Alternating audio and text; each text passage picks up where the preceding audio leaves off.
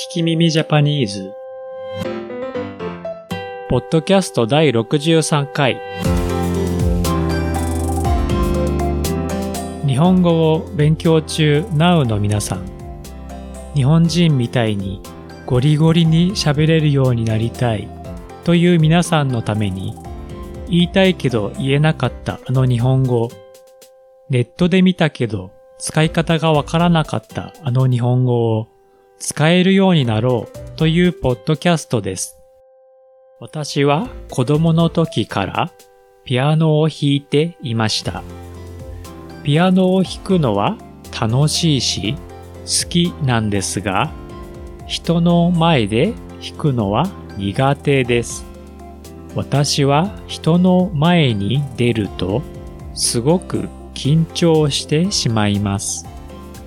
ピアノをたくさんの人の前で弾かないといけないときは緊張していっぱいいっぱいになって頭が真っ白になって全部忘れてしまいます。皆さんは緊張して何もできなくなってしまうことがありますか？今回のお題はいっぱいいっぱいです。一つのコップにたくさん入っているのが一杯。それからたくさんのものやことはいっぱいです。いっぱいいっぱいは入らないぐらいたくさんで入れると溢れてしまうという意味もありますが、最近は体や気持ちがとても大変という意味で使います。それでは聞いてみましょう。毎日仕事でいっぱいいっぱいだよ。毎日仕事でいっぱいいっぱいだよ。毎日仕事をしないといけません。休みもないので大変です。もう何もできません。という意味です。今、宿題をしないといけないので、いっぱいいっぱいです。いや、今、いっぱいいっぱいなので、それは明日やります。という風に使います。それでは、一緒に同じことを言いましょう。毎日仕事でいっぱいいっぱいだよ。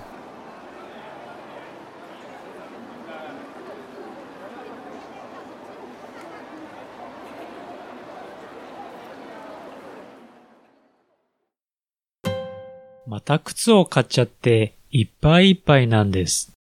また靴を買っちゃっていっぱいいっぱいなんです。靴をたくさん買ってお金がないです。お金がないと困りますから気持ちがとても大変です。という意味です。靴がたくさんある、いっぱいという意味ではありません。バイトが少なくていっぱいいっぱいというふうにお金に困っている時に使います。それでは一緒に同じことを言いましょう。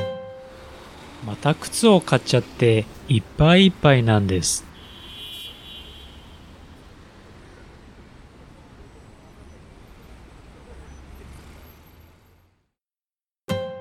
テストで緊張していっぱいいっぱいだった。テストで緊張していっぱいいっぱいだった。私が人の前でピアノを弾くように緊張して大変ですという意味です。急に先輩に質問されていっぱいいっぱいになった。や、好きな人と話していっぱいいっぱいだったという風に使います。それでは一緒に同じことを言いましょう。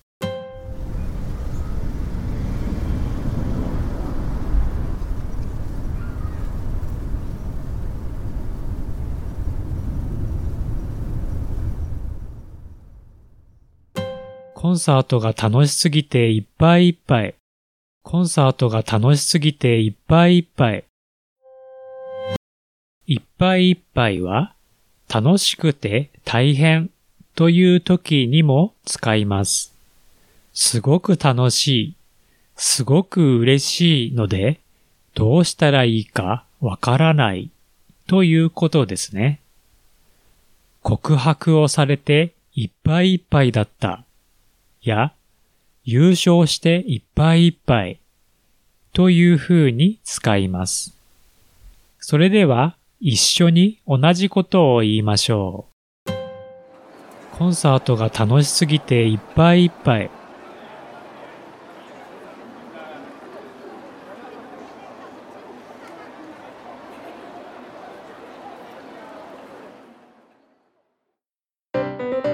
日本語のトランスクリプトを読みたい方は、聞き耳ジャパニーズホームページにあります。